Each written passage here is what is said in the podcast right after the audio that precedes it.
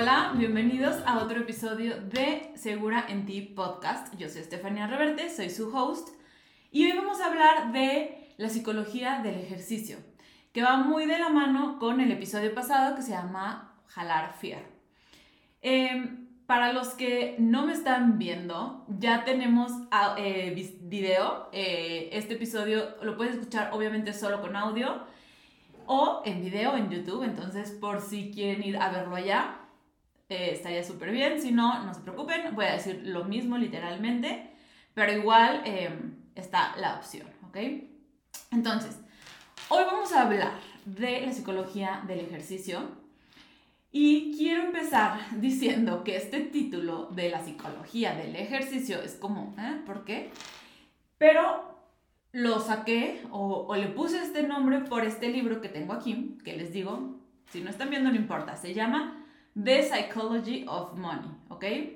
La psicología del dinero. Obviamente yo no voy a hablar de dinero, pero quiero como agarrarme de, de aquí, de este libro, de lo que he leído, porque no lo he terminado, pero de la idea que trae, ¿ok? Paréntesis, entre, antes de que empiece. Ya también hay una sección que se llama libros de enero, febrero, el mes en el que estemos, ¿no?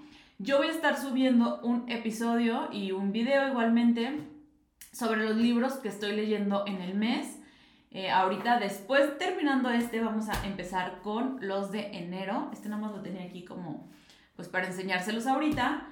Pero también eso igual les sirve o les gusta porque mucha gente sí me pregunta, oye, ¿qué libro me recomiendas para tal cosa? O estoy X pasando por algo, ¿qué libro puedo leer? Entonces yo ahí les voy a estar subiendo los libros que leo en el mes, em, ya sea de nutrición o de superación o de lo que sea, ¿no? Novelas, etcétera. Lo que lea, literalmente.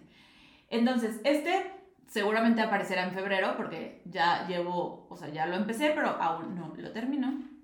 Pero el contexto de este libro y por qué yo le puse la psicología del ejercicio de este episodio es porque el autor en este libro nos habla de cómo la gente se comporta con el dinero, que no tiene nada que ver con la educación financiera. Las fórmulas, la educación, como la parte científica también de las finanzas o lo que nos recomiendan que deberíamos de hacer. Ejemplo, ahorrar tanto, eh, gastar tanto, invertir tanto, esto tanto para, o sea, tanto de nuestra ganancia para el, el, el día a día, etcétera pues ahí está, ¿no? Eh, el, perdón. El mundo de las finanzas nos dice cómo tenemos que utilizar nuestro dinero y cómo sería lo ideal, ¿no? Cuánto es lo ideal de invertir, cuánto es lo ideal, ideal de ahorrar, etc. Pero ¿qué pasa?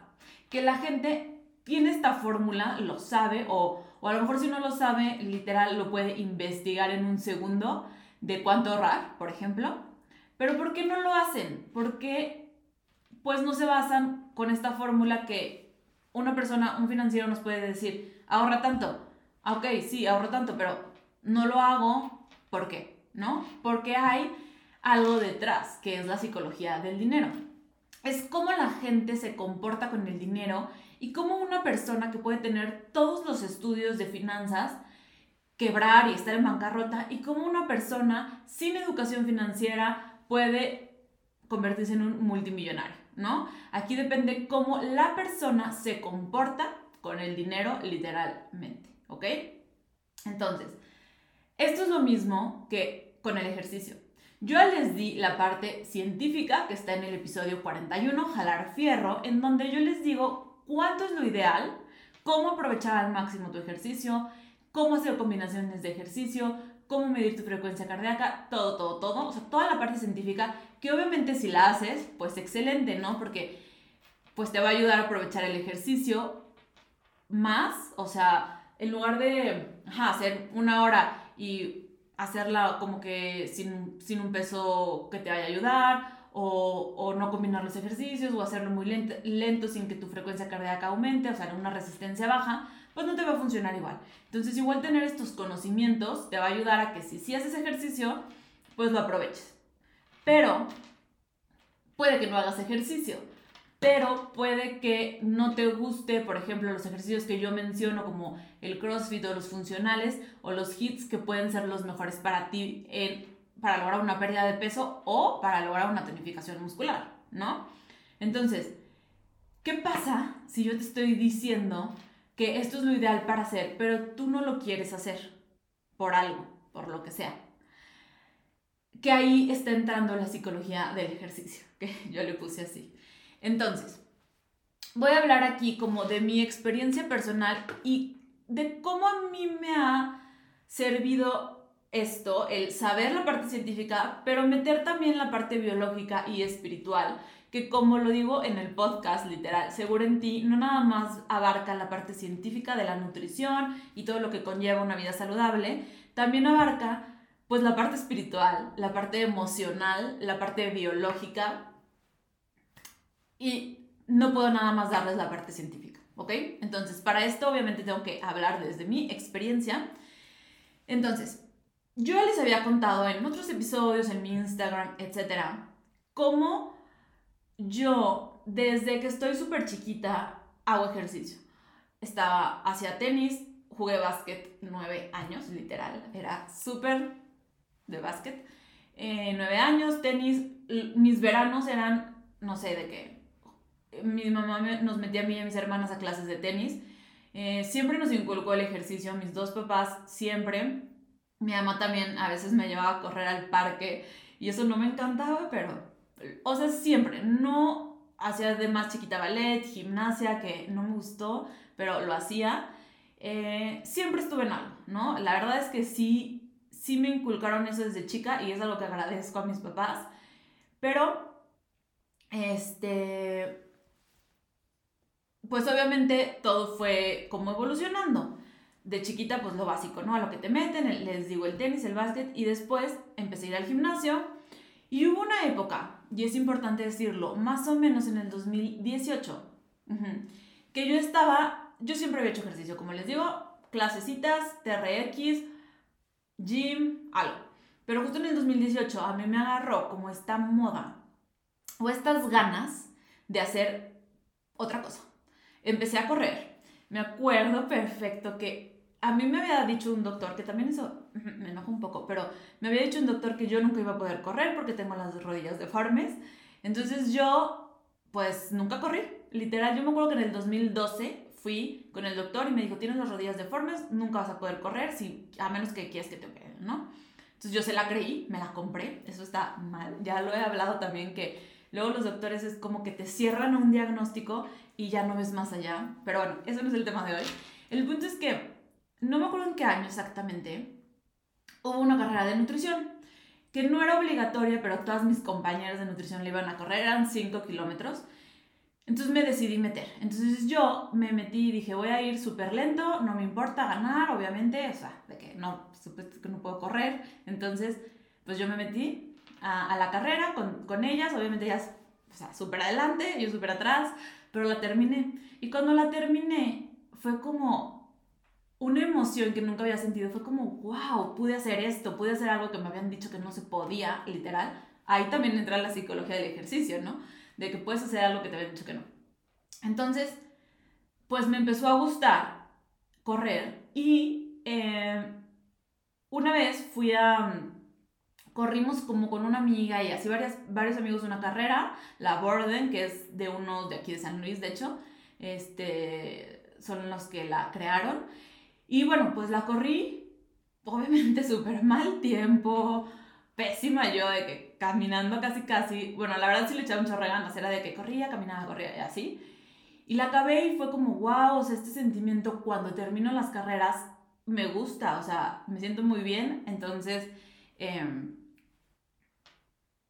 de ahí me metí a la trifecta de las Spartans. La trifecta, para quien no sepa, es cuando en un año completas las tres carreras, que es la de 6 kilómetros, que terminan siendo 9, 12 kilómetros, que terminan siendo 15, y 21 kilómetros, que terminan siendo 27. Y les digo esto porque literal mi relojito era 27, y yo de que, ¿qué? Ya son menos de 21.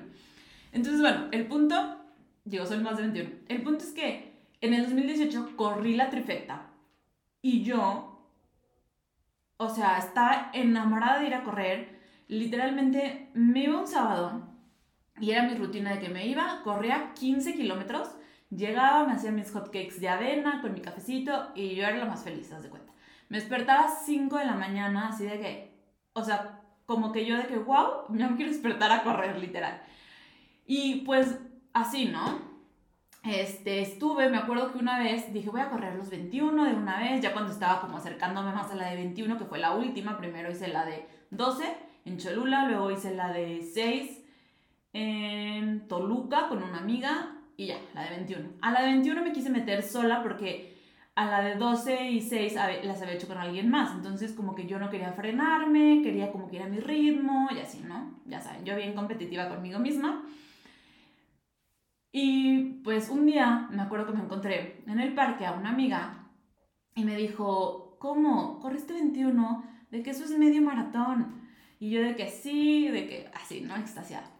Bueno, después de mi euforia de correr, que literal amaba, bueno, sí me gusta todavía, pero ya no como en este momento que mi sueño era despertarme a ir a correr. Después de eso, este,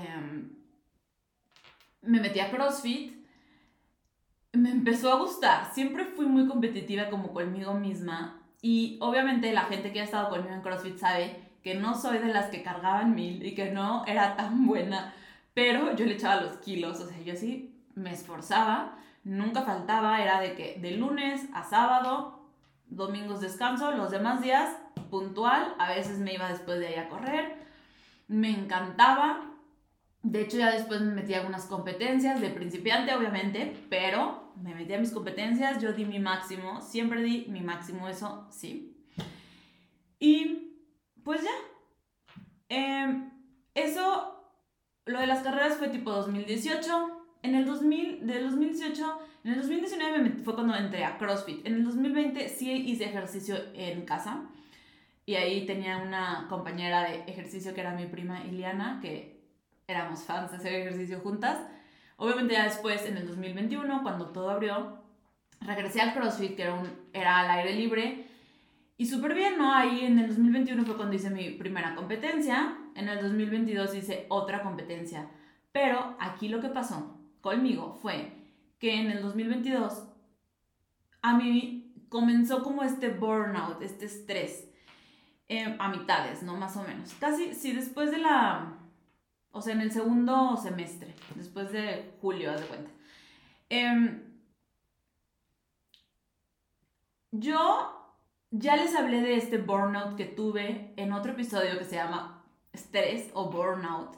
El estrés es cuando obviamente estás muy estresada, como con esta adrenalina, hay estrés bueno, estrés malo, después hablo de eso. El punto es que yo estaba muy saturada, estuve estresada por mucho tiempo que caí en burnout. No me quiero meter a eso ahorita, escuchen ese episodio, pero el punto es que mi cuerpo se quemó. O sea, estaba yo cansadísima. Me acuerdo que, les digo, a finales del 2022 yo iba a subir este, el Nevado de Colima. Eh, ya había subido la Malinche. Bueno, la Malinche le he subido dos veces, que también yo era bien extrema, de que yo sí daba mi máximo en todo, la neta. Era bien extrema y de que decía, bueno, ya, me voy a subir este, a la Malinche, casual, de mi cumpleaños.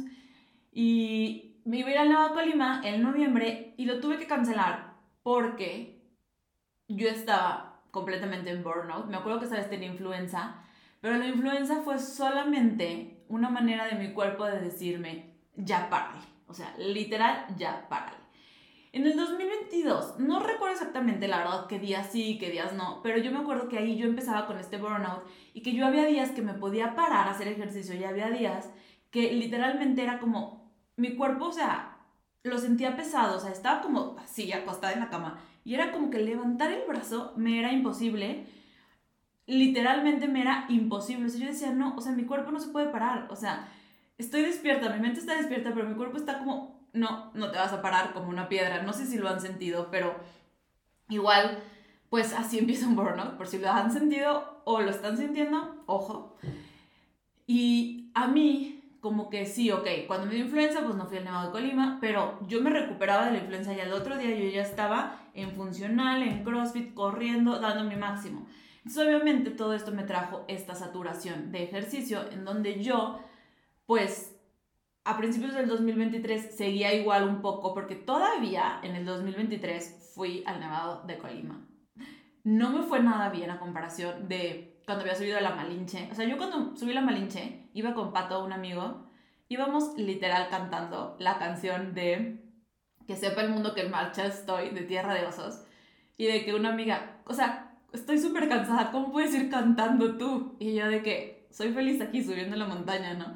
Pero bueno, esa vez me ha ido súper bien, canté llegando a la cima y, y cuando me subí al Nueva Colima no pude, retrasé muchísimo al grupo, sorry si me están viendo, lo siento mucho de que los retrasé, pero era otra vez mi cuerpo diciéndome, dude, esto no lo tienes que hacer, real, pero bueno, el punto es que así seguí, seguí y seguí y todo el 2023 fue muy tedioso para mí y lo hablo en el episodio este que les digo de burnout y yo me autoflagelaba cañón, o sea, yo era como no, qué mal, hoy fui una vez a la semana a hacer ejercicio, no, qué mal, hoy solo fui un día, este, hoy fui y a la mitad ya no podía, o me iba a correr y al kilómetro uno yo era como, no, no puedo seguir. Me acuerdo que empecé a ir con la fisio, me acordé.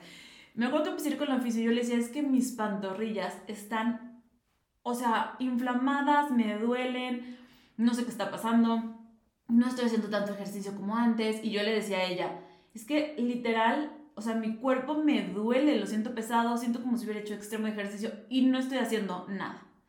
Y era súper frustrante, obviamente, de, de hacer demasiado ejercicio a no hacer nada o a no poderme parar de la cama. Fue hasta que me entendí y aprendí a descansar. Literal, no se los voy a decir de otra manera, aprendí a descansar. ¿Por qué? Porque aunque, y esto yo quiero que me lo entiendan mucho, mis pacientes pasan mucho por esto, porque mis pacientes me dicen, es que no estoy estresada. Y yo es que puede que tú en tu mente no estés estresada, puede que estés viendo, no sé, Netflix y estés súper relajada y no estés estresada. Pero, ¿qué pasa? Que tu cuerpo sí está estresado. Tu sistema nervioso está estresado, está en este sistema lucha-huida. Y lo tenemos que sacar de ahí yo también les he hablado y les hablé en ese episodio de Burnout como yo hice breathwork, súper puntual, eso sí, como soy una persona muy disciplinada, yo era de que breathwork una vez a la semana, barras de access, o sea, que te, las barras, Mariana me las hacía una vez a la semana, mi journaling, mis meditaciones, o sea, yo soy la persona más disciplinada del planeta, entonces, bueno, a lo mejor no del planeta, pero sí soy muy disciplinada. Entonces yo nunca dejé eso pero aún así, mi cuerpo estaba estresado, literal.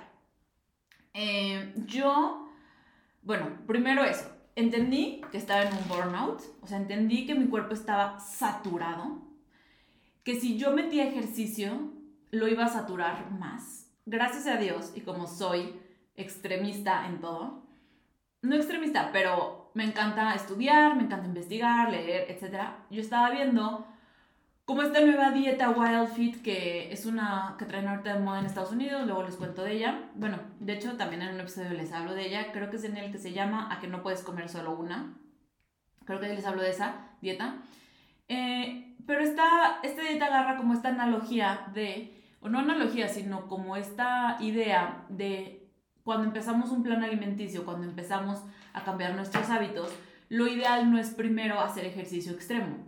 Lo ideal es empezar a meditar y empezar a acostumbrar a tu cuerpo, porque el ejercicio es estresante para el cuerpo. Y como les decía al principio, hay estrés bueno y hay estrés malo. Y hacer ejercicio puede ser un tipo de estrés bueno que te da adrenalina, que te sube la, este, la hormona de la felicidad, la melatonina, iba a decir. Pero bueno, este, se me fue el nombre de la hormona de la felicidad, pero bueno, no importa.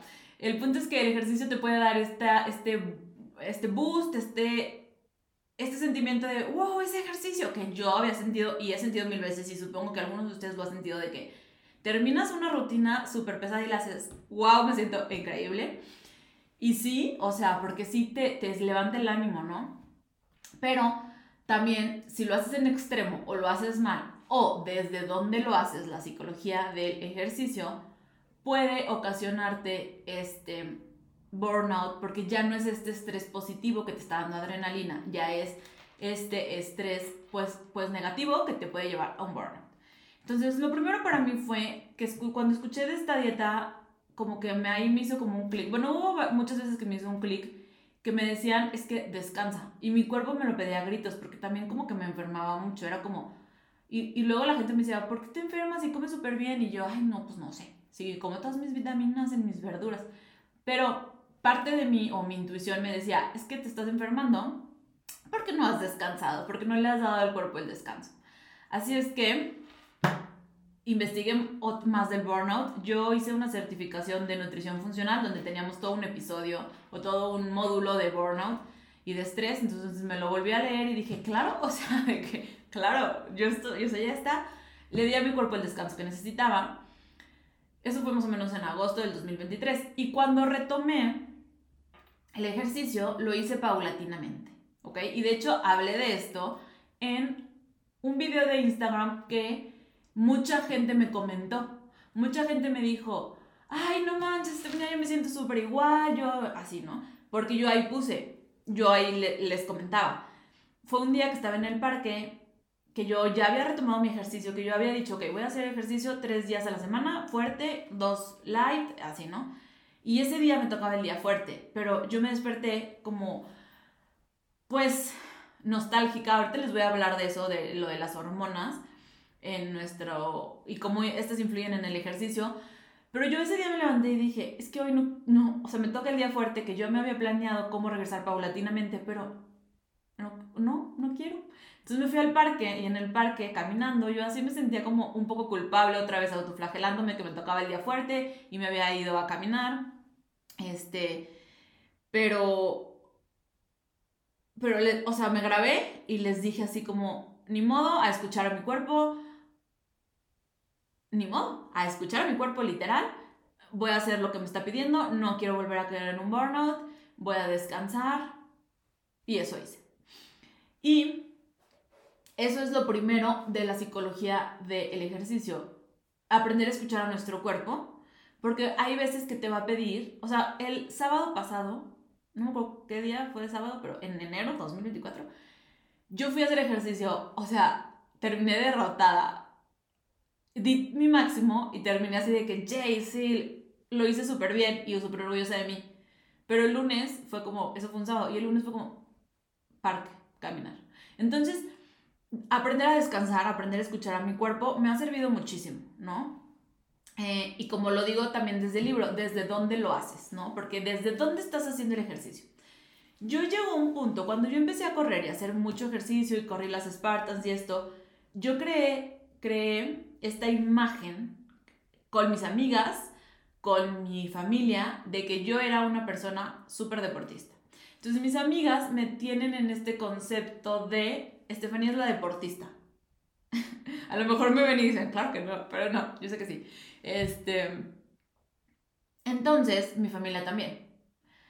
Mi mamá es como, ay, tú te pareces a mí porque haces mucho ejercicio. O sea, es como esta ideología de que tú eres la deportista. Entonces, dejar de hacer ejercicio me estaba costando mi imagen de deportista. También eso fue una de las cosas que me costó como bajarle a la intensidad y al ritmo. Em, entonces yo, cuando estaba entrando en este burnout, hacía ejercicio desde el lugar de, tengo que hacerlo porque es mi identidad. No desde, quiero ir porque lo voy a disfrutar, como el sábado pasado. Fui porque lo quería disfrutar y porque tenía la energía de hacerlo. No, fui, digo, o sea, lo estaba haciendo en ese momento porque yo no quería perder esta identidad de yo soy la deportista. Error, ¿por qué? Porque quería complacer a las personas o la imagen que tenían de mí y no me escuché a mí y no escuché a mi cuerpo lo que me pedía. ¿Ok? Eso es uno. Em, bueno, los enumeré un poco, por eso estoy como volteando. Aprendí a descansar. Aprendí desde dónde lo hacía. Hoy en día, ahorita les, bueno, les digo de una vez.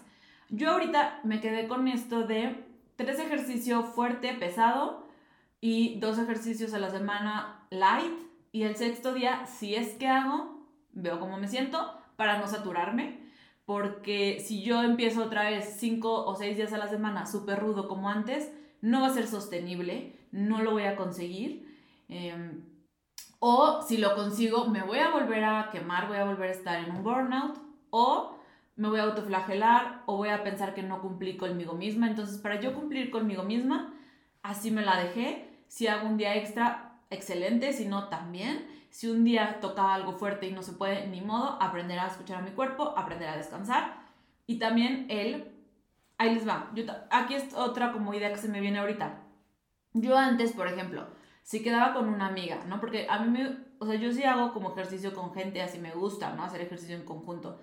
Pero si yo quedaba con, no sé, una amiga de ir a hacer ejercicio, este, pues yo me despertaba cansada, pero si yo ya había quedado con esta persona de ir a hacer ejercicio, yo no podía no ir. Yo tenía que ir, porque pues ya había quedado con esta persona, ¿no? Entonces, ahí yo estaba como quedando bien con alguien más, pero no conmigo. Y también entendí eso, que yo soy la persona más importante para mí en mi vida, yo voy primero. Si un día no puedo hacer ejercicio y ella me está esperando en el parque, obviamente me despierto, no, no voy a poder ir, o sea, estoy muy cansada, XY. Yo voy primero. Mi descanso. Lo que mi cuerpo me pide en ese momento, eso también lo aprendí. También aprendí que hay metas. Siempre va a haber metas, ¿no? Siempre va a haber prioridades en nuestra vida. En el 2018 mi prioridad era correr la Spartan, o sea, la trifecta de las Spartans. Mi prioridad era hacer ejercicio. Mi prioridad era, ajá, esta meta que tenía de 2018 correr las tres carreras del Spartan. Entonces también estoy un poquito en paz ahorita de decir, ok, ahorita esa no es mi meta, ahorita mi meta es leer X número de libros porque me estoy dando cuenta que amo aprender y amo enseñar y por eso estoy haciendo estos videos, este podcast, porque me, me está, o sea, es algo que yo no había descubierto en mí, que me gusta comunicar lo que yo aprendo y ayudar a las personas a cosas que les puedan servir que a mí me han funcionado, por ejemplo, el no caer en un burnout. Entonces, bueno, ese es uno. Entonces, ahorita mi prioridad es documentarme, el descanso, aprender a escuchar a mi cuerpo, etc. En ese momento era otro. Entonces también eso, hay etapas de la vida. Puede que después vuelva a hacer el ejercicio o puede que después diga, ah, mira, ahorita tengo la meta de subir X montaña o correr X carrera y va a volver a ser mi prioridad. Y, las prioridades pueden cambiar, o sea, en una semana, literal. Entonces, no hay problema, prioridades. Esa es una, digo, esa es la tercera de las metas y la última y con la que quiero acabar es las fases de la menstruación. Para mí es un antes y un después. Obviamente esto aplica para mujeres nada más, pero para mí es un antes y un después el haber aprendido a sincronizarme con mi ciclo. Porque también a principios del 2023, creo, hace un año, yo me empecé a meter en esto de las hormonas, ¿no? De hecho, ahorita estoy en una certificación en The Institute of Integrative Nutrition en donde estoy aprendiendo del sistema endocrino, o sea, de todas las hormonas. Y yo, está súper chistoso porque yo siempre dije, si yo hubiera estudiado medicina, me hubiera especializado en endocrinología, hubiera sido endocrino. Y, ya, pero como que la verdad, mí, nunca quise ser médico, siempre amé la nutrición. Pero ahorita dije, pero ¿por qué no puedo ser una nutrióloga especialista en hormonas? Y ya, X. Eso entonces me empecé a documentar, me metí a esta certificación que todavía no termino, pero, ojo, ahí está. Eh, ahorita les voy a decir la idea de esto de, de las hormonas. Pero al yo aprender primero de las hormonas femeninas, de cómo suben y bajan dependiendo de nuestro ciclo menstrual, hay un episodio también que se llama Fases de la menstruación, en donde les explico cuál es el ejercicio ideal a hacer dependiendo del, momento en donde estás, ¿no? Haz de cuenta, en la fase folicular y en la fase ovulatoria nosotros tenemos mucha más energía masculina, entonces tenemos mucha más energía y podemos hacer ejercicios más intensos, más extremos o más pesados, ¿no? Cuando estamos en nuestra fase lútea y en nuestra fase menstrual, tenemos más energía femenina. Entonces, lo ideal es hacer ejercicios más suaves, más lentos, como irte a caminar al parque, yoga, pilates, algo de no tan alto impacto. Claramente puede fluctuar, ¿no? O sea, hay un poquito de que, ah, bueno, ya estoy en el último día de la menstruación, pero ya tengo la energía de hacer algo, pues, más fuerte. Pues ya estás pasando a la fase este, folicular, entonces perfectamente te puedes ir a hacer algo más fuerte. Pero fue como aprenderme también a comunicar con mi cuerpo, porque yo me despertaba, o sea, me despierto ahora y digo, ay, no, por ejemplo, esa vez del parque, así como, es que hoy no tengo ganas de hacer algo tan fuerte. Y es como, a ver, mi calendario, ah, obviamente estoy en mi fase lutea, claramente no iba a tener esa misma energía.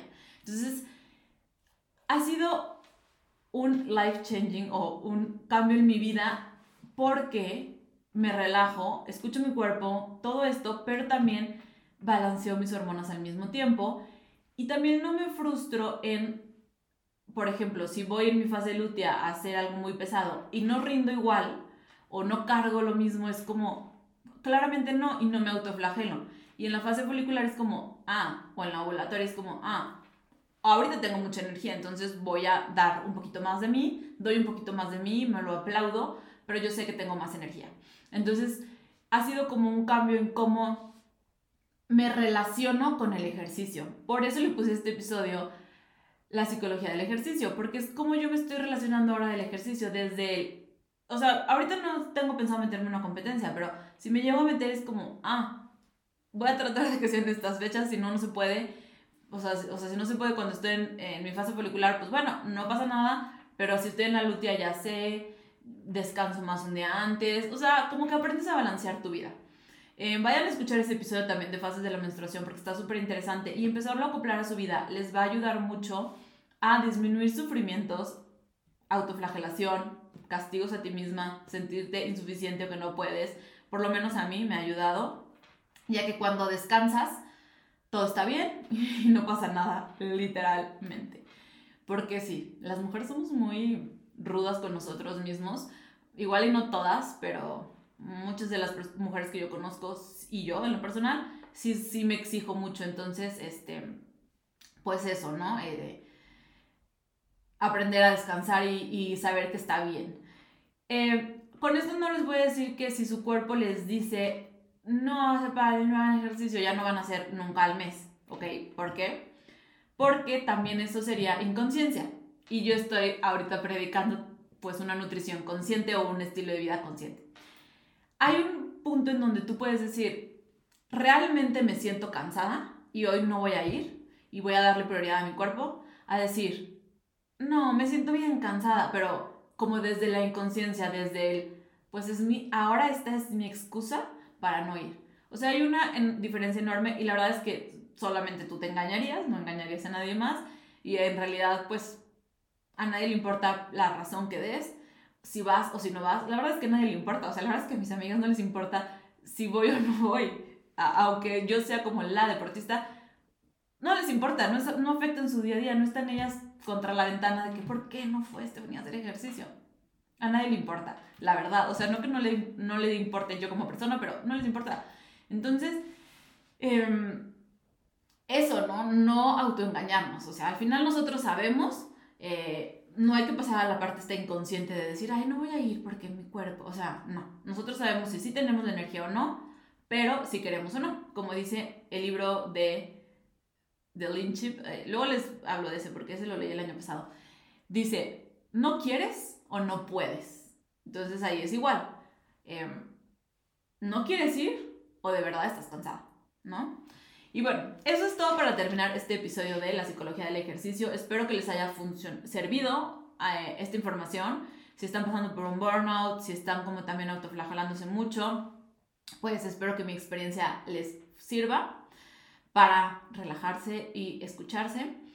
Y eh, aquí en la descripción del episodio, me estés viendo en donde me estés viendo, voy a poner una lista de espera para mi libro Rainbook. ¿Por qué se llama Rainbook? Quien me sigue en redes ha visto igual que yo el año pasado empecé a hacer este libro de recetas en donde yo iba a dejar como que ciertas recetas por semana, digo, o sea, o sea, recetas para un mes, pero como con un meal prep, como para hacer las menos eh, preparaciones posibles y como reciclar ingredientes y reciclar preparaciones para la siguiente comida, pero que se vea diferente en tu plato, para que, por ejemplo, tú piques separes y con lo que picaste hagas dos preparaciones. Entonces ahorras tiempo. Pero evolucionó esta idea. Por algo no la llevé a cabo al 100 porque como que yo sabía que algo le faltaba. Y ahorita que estoy haciendo mis certificaciones en eh, salud intestinal, salud hormonal, que es lo de endocrino que les decía. Siempre, o sea, siento que la vida siempre te da las cosas que quieres sin tú saber cómo te van a llegar, pero te llegan, porque yo no sé por qué decía, yo hubiera sido endocrino. Y ya estoy como en esta certificación y, me encanta y me quiero meter mucho esto de las hormonas. Eh, entonces, algo que he aprendido de lo que llevo hasta ahorita de las certificaciones es que van de la mano, junto con pegado, como dice. Para tú estar bien hormonalmente, tu salud intestinal tiene que estar bien y viceversa. ¿Por qué? Porque también el sistema digestivo, los órganos del sistema digestivo producen muchas hormonas. Entonces, si tu sistema digestivo no está bien, tu sistema endocrino pues no va a estar bien porque están juntos, ¿no? De la mano. Entonces, este Rain Book va a ser una mezcla de todo. Balance hormonal, salud intestinal y meal prep, que era lo que yo quería. ¿Por qué Rain Book? Porque vamos a meter todos los colores que la naturaleza nos da o sea, como rain de rainbow, de arco iris en inglés, book de libro en inglés, eh, rainbook, em, todos los colores que la naturaleza nos da en nuestro plato. Y en el siguiente episodio les voy a hablar más de esto, de qué aporta cada color. Literal, está padrísimo, o sea, neta, estoy amando Em, y estoy amando este nuevo proyecto porque ya estoy ahí como recortando y pegando mis recetitas como para irlas armando porque yo soy muy visual y necesito como, no, está acá, no, está acá y como que despegarlas y ponerlas. Y pues bueno, eso es todo. Gracias por escucharme, gracias por estar aquí. No olviden que me ayudan muchísimo dándole like, compartiendo, dejando un review, un comentario. Todo eso me ayuda muchísimo. Gracias y nos vemos a la próxima. Bye.